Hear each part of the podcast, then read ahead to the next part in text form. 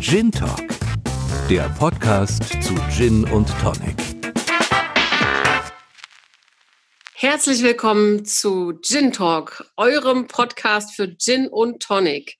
Und äh, wir haben euch diesmal eine Sonderfolge mitgebracht und die steht unter dem Motto Ein eigener Gin, Schnapsidee oder gintastisches Vorhaben. Und diesmal für euch am Mikro natürlich wieder Judith und Fabian, aber aufgrund von Corona sitzen wir diesmal nicht direkt nebeneinander oder beziehungsweise uns gegenüber, sondern äh, schauen uns von Bild zu Bild, von Video zu Video an und äh, danken äh, einem Videotool, dass wir diese Folge überhaupt aufnehmen können.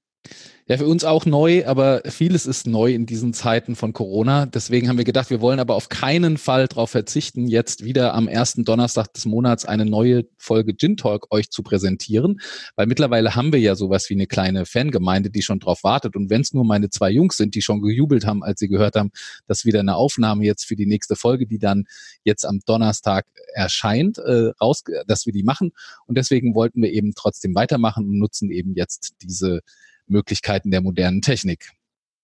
Genau, und äh, heute beschäftigen wir uns mit der Frage, wie man denn einen Gin selbst macht. Macht das überhaupt Sinn und äh, wieso sollte man das tun? Und äh, da haben wir mit Fabian einen Experten an der Hand, weil der hat das Ganze schon mal gemacht. Ich hatte es ja schon mal in einer anderen Folge so leicht angeteasert, ähm, dass ich da auch was gemacht habe ich bin halt keiner, der so groß davon erzählt, bevor nicht wirklich dann das Ganze auch steht und äh, quasi 100% fest ist.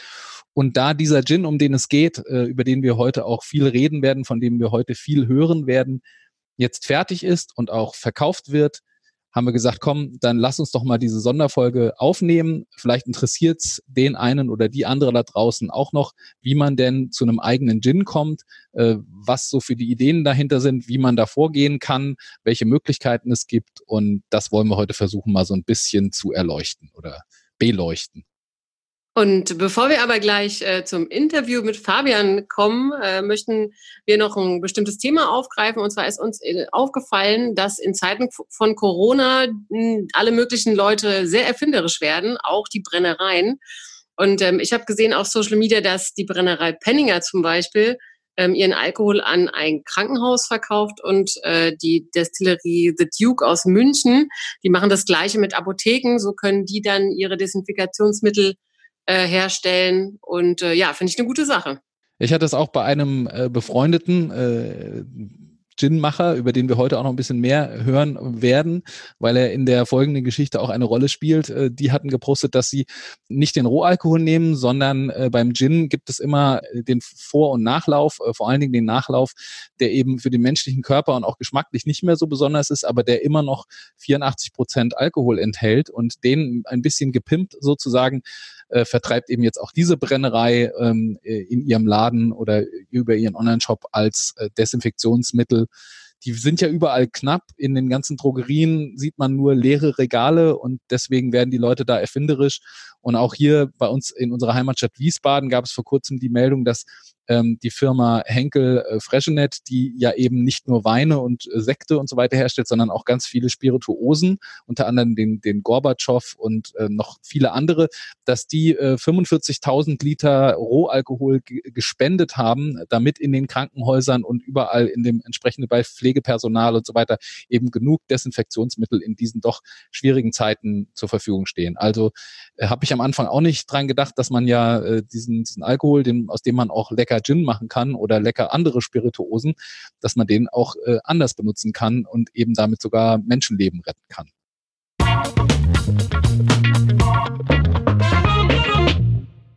So, weiter geht's mit dem Interview äh, mit Fabian. Äh, ihr kennt ja Fabian jetzt aus dem Gin-Podcast und wir haben uns ja auch schon mal vorgestellt in einer unserer Folgen. Ähm, aber ich würde trotzdem vorschlagen, Fabian, vielleicht stellst du dich noch mal kurz vor. Wer bist du und vor allen Dingen, was für eine Beziehung hast du zu Gin? Ja, ich bin Fabian, ich bin äh, 45 Jahre, ich bin zweifacher Papa, also Familienvater, ich bin Unternehmer, ich habe äh, gleich zwei Unternehmen an der Backe. Ähm, was, das ist äh, eigentlich auch egal, weil das hat hier mit dem Gin ja nicht so richtig was zu tun, sondern das sind meine Hauptberufe. Ähm, aber ich bin schon immer jemand gewesen, der gerne äh, Dinge hinterfragt hat und Dinge gemacht hat einfach und mal ausprobiert hat. Und so äh, kam das eben auch mit dem Gin. Wie kam ich zu dem, zum Gin generell, zum Gin trinken? Dazu kann ich euch eigentlich nur die Sonderfolge Nummer eins, die wir gemacht haben, die da heißt, ähm, ja, die ersten Berührungen äh, mit, mit Gin, wie kommt man dahin? Da haben wir beide ja relativ gut dargestellt, ähm, warum wir so Gin-Liebhaber, Gin-Trinker sind. Und ähm, so geht's eben mir jetzt auch schon seit ein paar Jahren, dass ich Gin sehr gerne mag, Gin Tonic und auch einen oder anderen äh, Gin äh, bei mir zu Hause habe. Das ist jetzt so weit ausgeartet, äh, dass ich ein eigenes Regal mir jetzt noch gekauft habe, damit die ganzen Flaschen auch schön an einem Ort zusammenstehen. Also das Thema beschäftigt mich, sondern ist sozusagen ein Hobby von mir, würde ich mal sagen. Andere ähm, machen bestimmte Sportarten, spielen ein Instrument, kochen, backen, lesen, wie auch immer. Ich mag halt gerne Gin und ich beschäftige mich gern damit. Ich versuche gerne andere Leute davon zu überzeugen, dass das ja eine tolle, vielseitige Spirituose ist, die man super mixen kann, eben auch nicht nur mit Tonic, sondern auch mit anderen Sachen. Und ja, deswegen glaube ich schon, dass ich so ein Gin-Nerd bin, würde ich sagen. Jetzt stellt man sich ja nicht einfach hin und sagt, so, ich will jetzt mal einen Gin machen, sondern äh, hat vielleicht irgendein Vorbild gehabt, jemand, der dich inspiriert hat. Gab es bei dir so jemanden oder wie bist du auf die Idee gekommen, dann wirklich einen Gin zu machen? Was ich beim Gin so spannend finde, ist diese Regionalität und die Geschichten dahinter. Also ich mag auch Gins wirklich gerne, wo man merkt, das ist äh, wirklich jemand, da hat sich jemand sehr viel Gedanken gemacht, hat viel Arbeit reingesteckt, um aus einer bestimmten Region auch diese Region so ein bisschen zu repräsentieren. Es gibt ja mittlerweile äh, in allen Städten, in allen Landstrichen und so weiter, gibt es sozusagen den, den eigenen Gin für diese Region. Und das fand ich schon immer spannend. Und es gibt einen Gin, äh, den Amato Gin, der, der erste Gin war, der hier in meiner Heimatstadt Wiesbaden auf den Markt kam. Das war sozusagen der Amato Wiesbaden Dry Gin. So war das auch auf dem Etikett. Der Gianfranco Amato, der Macher, der dahinter steht, hat hier in Wiesbaden eine sehr ähm, populäre Bar, ähm, ist Barkeeper, hat mittlerweile auch eine kleine Pizzeria dabei und so weiter. Also auch ein Unternehmer und der hat halt gesagt, Wiesbaden braucht einen Gin, also machen wir den. Das ist schon etliche Jahre her. Und äh, der schmeckt auch sehr gut und das äh, ist auch alles gut. Irgendwann hat er, ich weiß nicht warum, ich muss ihn irgendwann mal fragen, wir kennen uns jetzt nicht wirklich so dicke, wir hatten mal eine Veranstaltung, wo wir ihn eingeladen hatten, wo er auch dabei war. Das heißt, wir haben uns mal kurz kennengelernt. Ähm, aber warum er irgendwann entschieden hat, äh, von seinem Gin vom Label vorne das Wiesbaden rauszunehmen und stattdessen Amato Mediterranean Dry Gin drauf zu schreiben, kann ich nur vermuten. Ich vermute mal, der Erfolg des Gins war so über die Grenzen Wiesbadens hinaus, dass er auch seiner italienischen Heimat geschuldet eben gesagt hat, das ist jetzt kein Wiesbaden-Gin, sondern ähm, der hat auch keine Wiesbaden-spezifischen Botanicals, sondern ähm, da waren schon von Anfang an immer eher mediterrane Kräuter und getrocknete Tomaten und sowas ähm, als maßgebliche Botanicals, so dass er wahrscheinlich, ist meine Vermutung, irgendwann gesagt hat, naja, also das muss man jetzt nicht auf Wiesbaden begrenzen, sondern den vermarkten wir eben bundesweit. Ähm, man kriegt den mittlerweile auch wirklich bundesweit und äh, auch online und so weiter und so fort. Und deswegen hat er sich irgendwann dazu entschieden, was ich absolut auch nachvollziehen kann. Nur mich hat das so ein bisschen nicht gewurmt, aber ich, ich habe gedacht, naja, Wiesbaden ist die Landeshauptstadt von Hessen. Ja, wissen ja auch nicht immer alle, äh, dass äh, Wiesbaden ja tatsächlich eine Landeshauptstadt ist. Und eine Landeshauptstadt ohne eigenen Gin, das geht doch gar nicht. Das war erst so ein bisschen Geflaxerei, auch mit äh, so ein, zwei, drei Kumpels, ähm, wo wir gesagt haben, naja, das geht doch nicht. Wiesbaden braucht doch einen eigenen Gin.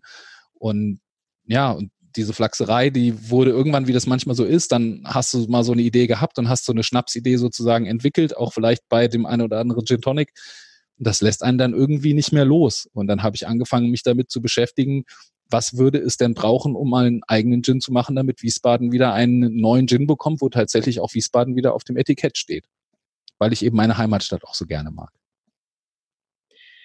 Und äh, sowas äh, bespricht man ja vielleicht dann auch mal mit Freunden und erzählt dann, wenn so eine Idee gereift ist und man die umsetzen möchte, um so eine Einschätzung zu kriegen äh, oder, oder mit der Frau. Äh, wie hat dein Umfeld reagiert, als du denen erzählt hast, dass du gerne sowas machen möchtest?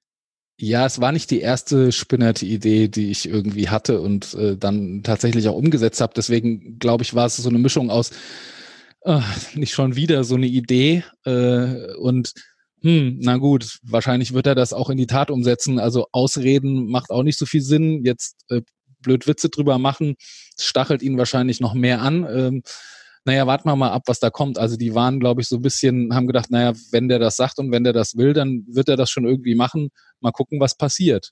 Und so bin ich dann auch irgendwie drangegangen. Ich hatte auch gar nicht so ein großes Ziel, dass ich gesagt habe, so in einem Jahr oder was. Ich habe einfach nur gesagt, na, was, was braucht es denn? Wie, wie wird der hergestellt? Wie entsteht der? Was, was bedeutet das?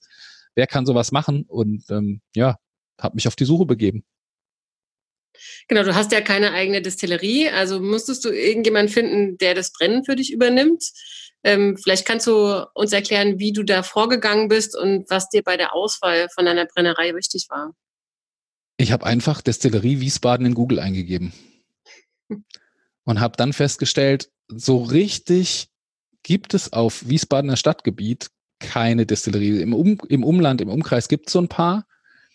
Und dann bin ich auf eine Sache gestoßen, die fand ich total spannend, nämlich einen Exil-Wiesbadener, der in, am Plattensee in, in Ungarn eine ähm, Destillerie aufgebaut hat. Also der kommt ursprünglich oder hat lange in Wiesbaden gelebt und ist von Wiesbaden dann dort an den Plattensee ausgewandert und hat dort eine Destillerie aufgebaut, hat sich dann das Brennhandwerk beigebracht und ähm, brennt eben verschiedene dort regionale ähm, Brände und Liköre und, und Schnäpse und so weiter, vor allen Dingen aus Früchten und hat in seinem äh, Wappen äh, beziehungsweise in, in seinem äh, Etikett und in seinem Logo noch Teile des Wiesbadener Stadtwappens, weil er sich immer noch so ein bisschen der Heimat äh, zugehörig fühlt. Und den habe ich einfach mal angeschrieben und gesagt, äh, wie sieht's denn aus? Schon mal überlegt, einen Gin zu machen? Ähm, das war eben schon vor jetzt mittlerweile drei Jahren, ähm, wo noch nicht das Thema Gin in jeder Distillerie angekommen war.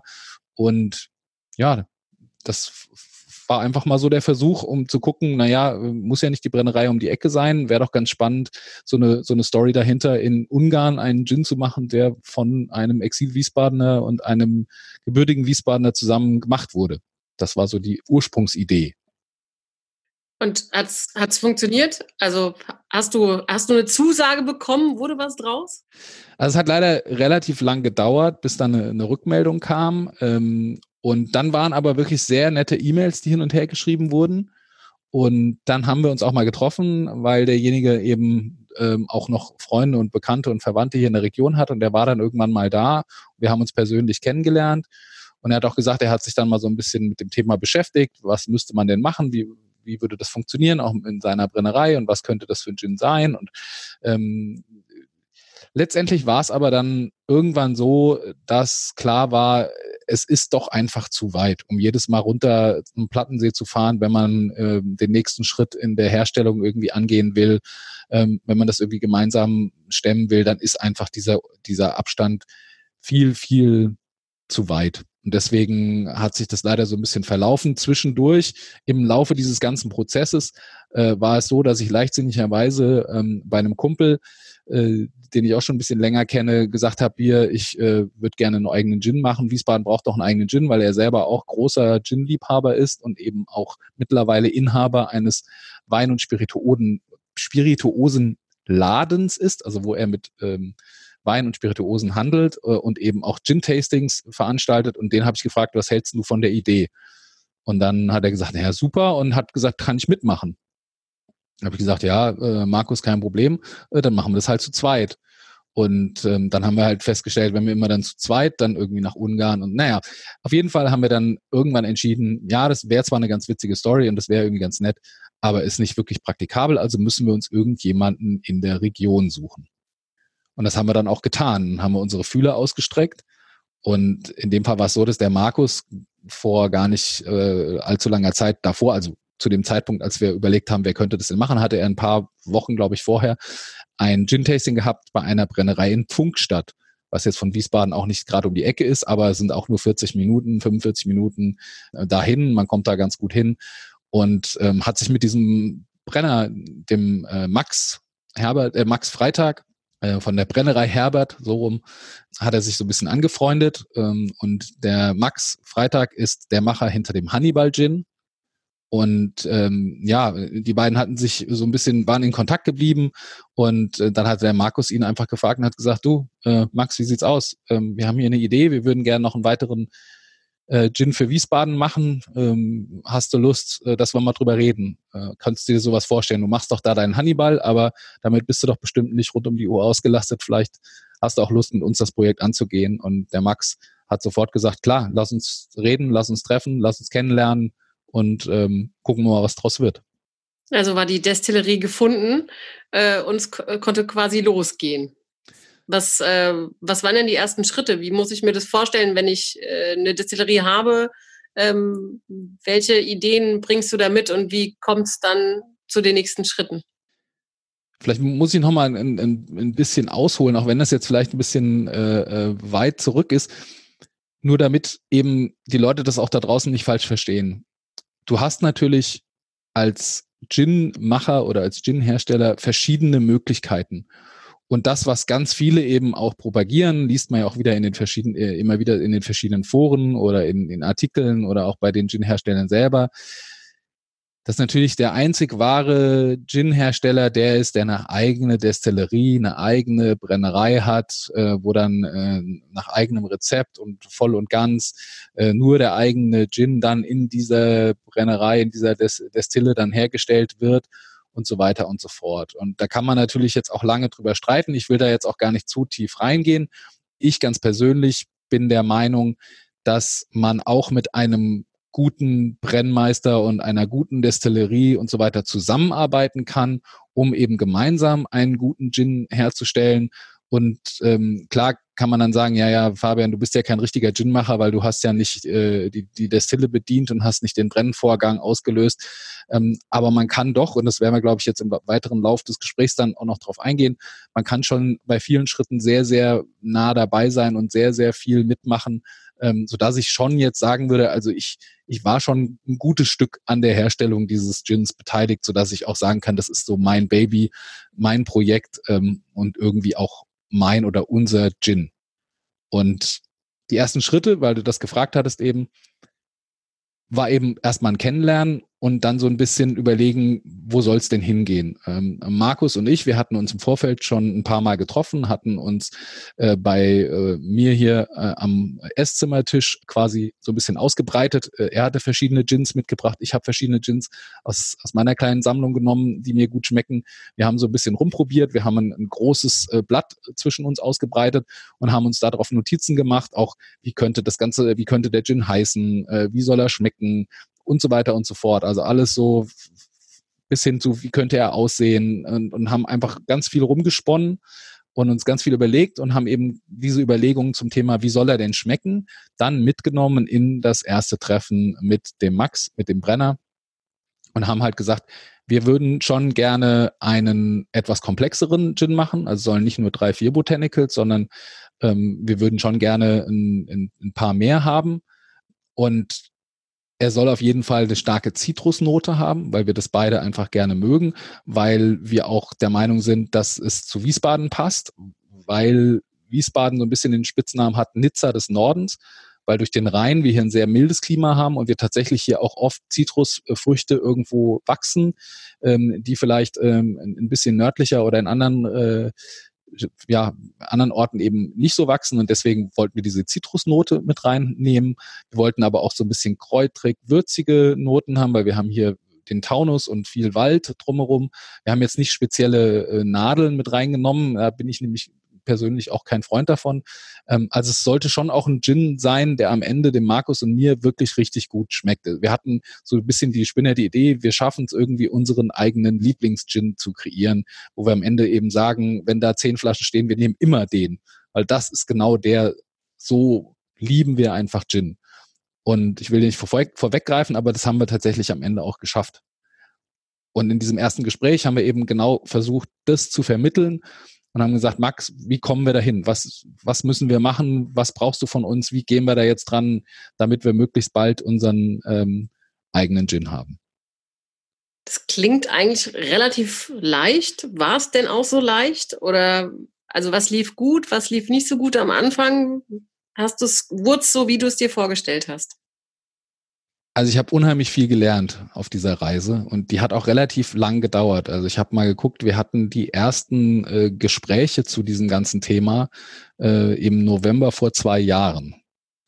also 2017. Also dann hat es lang gedauert mit welche Brennerei und bis wir dann mal irgendwie angefangen haben, ähm, weil wir das eben auch nur so als Hobbyprojekt nebenbei gemacht haben.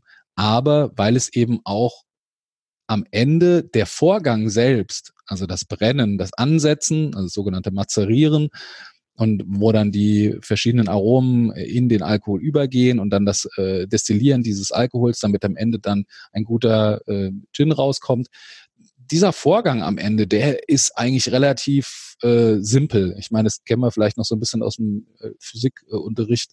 Äh, Alkohol erhitzen, irgendwann setzt er sich eben äh, ab, beziehungsweise das äh, Alkohol verdampft äh, vor dem Wasser und so weiter und so fort. Ich will jetzt gar nicht zu tief reingehen. Also ich habe sehr viel äh, gelernt, äh, aber was ich unterschätzt habe, ist eben doch, äh, wie nuanciert dann das, das Ganze ist und wie schwierig es doch ist, eine Rezeptur zu finden, wo es am Ende dann nach diesem Brennvorgang genau so schmeckt, wie man sich das vorher vorgestellt hat. Also es gibt, soll ja Leute geben, die können sich Aromen schon so im Kopf zusammenbasteln und wissen dann genau, was sie machen und hinterher schmeckt es genau so. Ähm, ich glaube, ich bin jetzt nicht ganz unbedarft bei sowas und auch der Markus, aber wir mussten schon immer wieder ähm, ja gucken, was könnte denn diese, diese Geschmacksnote reinbringen, die wir gerne haben wollen. Und dann war es tatsächlich so, wir mussten einfach probieren. Also einfach ausprobieren, einfach Brand ansetzen mit einem Rezept, was wir nach bestem Wissen und Gewissen zusammen mit dem Brennmeister, mit dem Max entwickelt haben. Er hat uns da super unter die Arme gegriffen. Also äh, nochmal an dieser Stelle, vielleicht hört er das ja irgendwann, große Shoutouts an, an Max. Er war ein sehr geduldiger, sehr kompetenter und wirklich ähm, ist echt ein super Kerl. Und der hat uns da auch in, in seine Geheimnisse so ein bisschen blicken lassen. Und wir haben mit ihm zusammen dann eben über verschiedene Stufen Rezepte entwickelt und immer wieder probiert und gemerkt, hm, schmeckt leider immer noch nicht so. Also mussten wir gucken, äh, wie wir den Gin, den wir dann quasi hergestellt hatten, äh, weiterverwenden, bis wir dann irgendwann den nächsten Versuch starten konnten. Und so haben wir uns von Versuch zu Versuch dann langgehangelt. Jetzt weiß ich ja, dass es ein paar Versuche schon waren, weil wir uns auch schon mal drüber unterhalten haben. Vielleicht kannst du noch erzählen, was war denn nach dem ersten Versuch das, was ihr noch angepasst habt? Also was war genau die Nuance, die noch nicht gestimmt hat? Ähm, was konntet ihr im Laufe der verschiedenen Brände verbessern? Also wir haben den allerersten äh, Brand, da, wie gesagt, wir hatten so ein Basisrezept, dann haben wir da verschiedene Sachen weggelassen, die uns zu kräutrig, zu ähm, erdig, zu wurzelig sozusagen waren. Da waren verschiedene Wurzeldinge und so weiter. Ähm, wir haben versucht, viel Zitrus reinzupacken, haben Wacholder natürlich, klar. Also wir wollten auch einen Gin haben, der tatsächlich einen klassischen Gin-Geschmack hat, also wo man den Wacholder auch schmeckt, der nicht komplett überdeckt ist. Wir haben dann ganze äh, Wacholderbeeren getrocknet und eben gemahlene und wir haben dann tatsächlich festgestellt, dass dieses Gemahlene nicht so gut gepasst hat, sondern dass das eine zu erdige und zu dichte Note reingebracht hat, die wir so nicht wollten. Ähm, das heißt, das haben wir dann erstmal geändert und haben weniger Wacholder und nicht den gemahlenen, sondern rein die Beeren und haben dann nochmal die Zitrusnote verstärkt. Wir hatten am, am Anfang äh, Limetten und ähm, Grapefruitschale und dann haben wir eben noch eine Mandarine dazugefügt und haben noch mal ein bisschen was von den Wurzeln, die noch drin waren, rausgenommen, weil es doch noch ein sehr erdiger Geschmack insgesamt war. Wir wollten ein bisschen mehr sowas, ja, diese Zitrusnote mit noch ein bisschen was äh, Blumigem, haben dann äh, auch noch da ein bisschen was ergänzt und haben dann eben den zweiten Versuch gemacht und haben dann auch wieder festgestellt, oh, ist immer noch nicht so, wie wir es gerne hätten. Da sind immer noch Dinge irgendwie nicht so ganz so ähm, man muss auch dazu sagen, wir sind auch ein bisschen ein Risiko eingegangen. Wir haben ein Experiment gemacht. Weil normalerweise ist es ja so, dass du ganz viel ähm, Botanicals eher in getrockneter Form oder eben in Schalenform, also Zitrusschalen, also du schälst dann eben die Grapefruit und machst das rein, du schälst eben deine Zitrone oder deine Limette. Und wir wollten aber bei den, gerade bei den Limetten wollten wir ganze Limetten verwenden, also inklusive Fruchtfleisch und auch inklusive allem, was dazugehört. Und das ist ein bisschen ein Risiko, weil in dem Fruchtfleisch und, und überhaupt in der Limette eben dann sehr viele ätherische Öle vorhanden sind und die können sich dann beim Herstellen des Gins auch irgendwann wieder absetzen, beziehungsweise können das Ganze eintrüben. Und dann musst du es wieder aufwendig filtern. Ähm, das wollten wir nicht. Wir wollten keine große Filterung haben, außer dass wir es vielleicht mal durch ein kleines Sieb, aber wir wollten es nicht über irgendwelchen ähm, ja richtigen äh, Filterprodukten äh, irgendwie durchlaufen lassen und so weiter, sondern wir wollten, dass der schon irgendwie so rein und natürlich wie möglich am Ende dann rauskommt. Und dann war es eben Versuch Nummer drei, der war es dann auch wieder nicht, weil dann auch wieder Nuance nicht ganz so gepasst hat. Wir haben dann nochmal die Mengen angepasst. Wir haben auch die Mazerationszeit, weil das ist ja die zweite Komponente. Klar kannst du die Mengen von irgendetwas, was du da im Alkohol einlegst, ähm, variieren. Ähm, du kannst aber auch die Zeit, die das Ganze im Alkohol liegt, eben variieren. Und am Ende haben wir dann tatsächlich äh, relativ lange die, ähm, den Wacholder und die Zitrusfrüchte eingelegt und haben dann später, erst zu einem späteren Zeitpunkt, die restlichen Gewürze, äh, also die restlichen Botanicals dazugefügt und dann eben nach einigen weiteren Tagen erst äh, den Brand dann ents entsprechend ähm, vollzogen.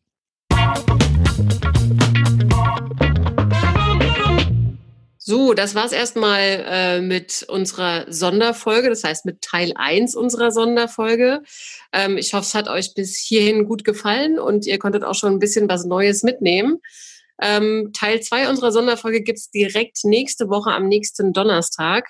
Ähm, da erfahrt ihr dann den Rest von Fabians Geschichte vom Gin machen. Und äh, wenn ihr bis dahin noch Fragen haben solltet, dann äh, schickt ihr uns doch gerne über Social Media ähm, dann äh, beantworten wir die euch natürlich gerne. Dann wünschen wir euch jetzt eine gute Woche. Vor allen Dingen in diesen Zeiten bleibt gesund und wir hören uns dann bei Teil 2 von ein eigener Gin, Schnapsidee oder Gin-tastisches Vorhaben. Also, genau, dann. stay at home. Bis dann. Ciao.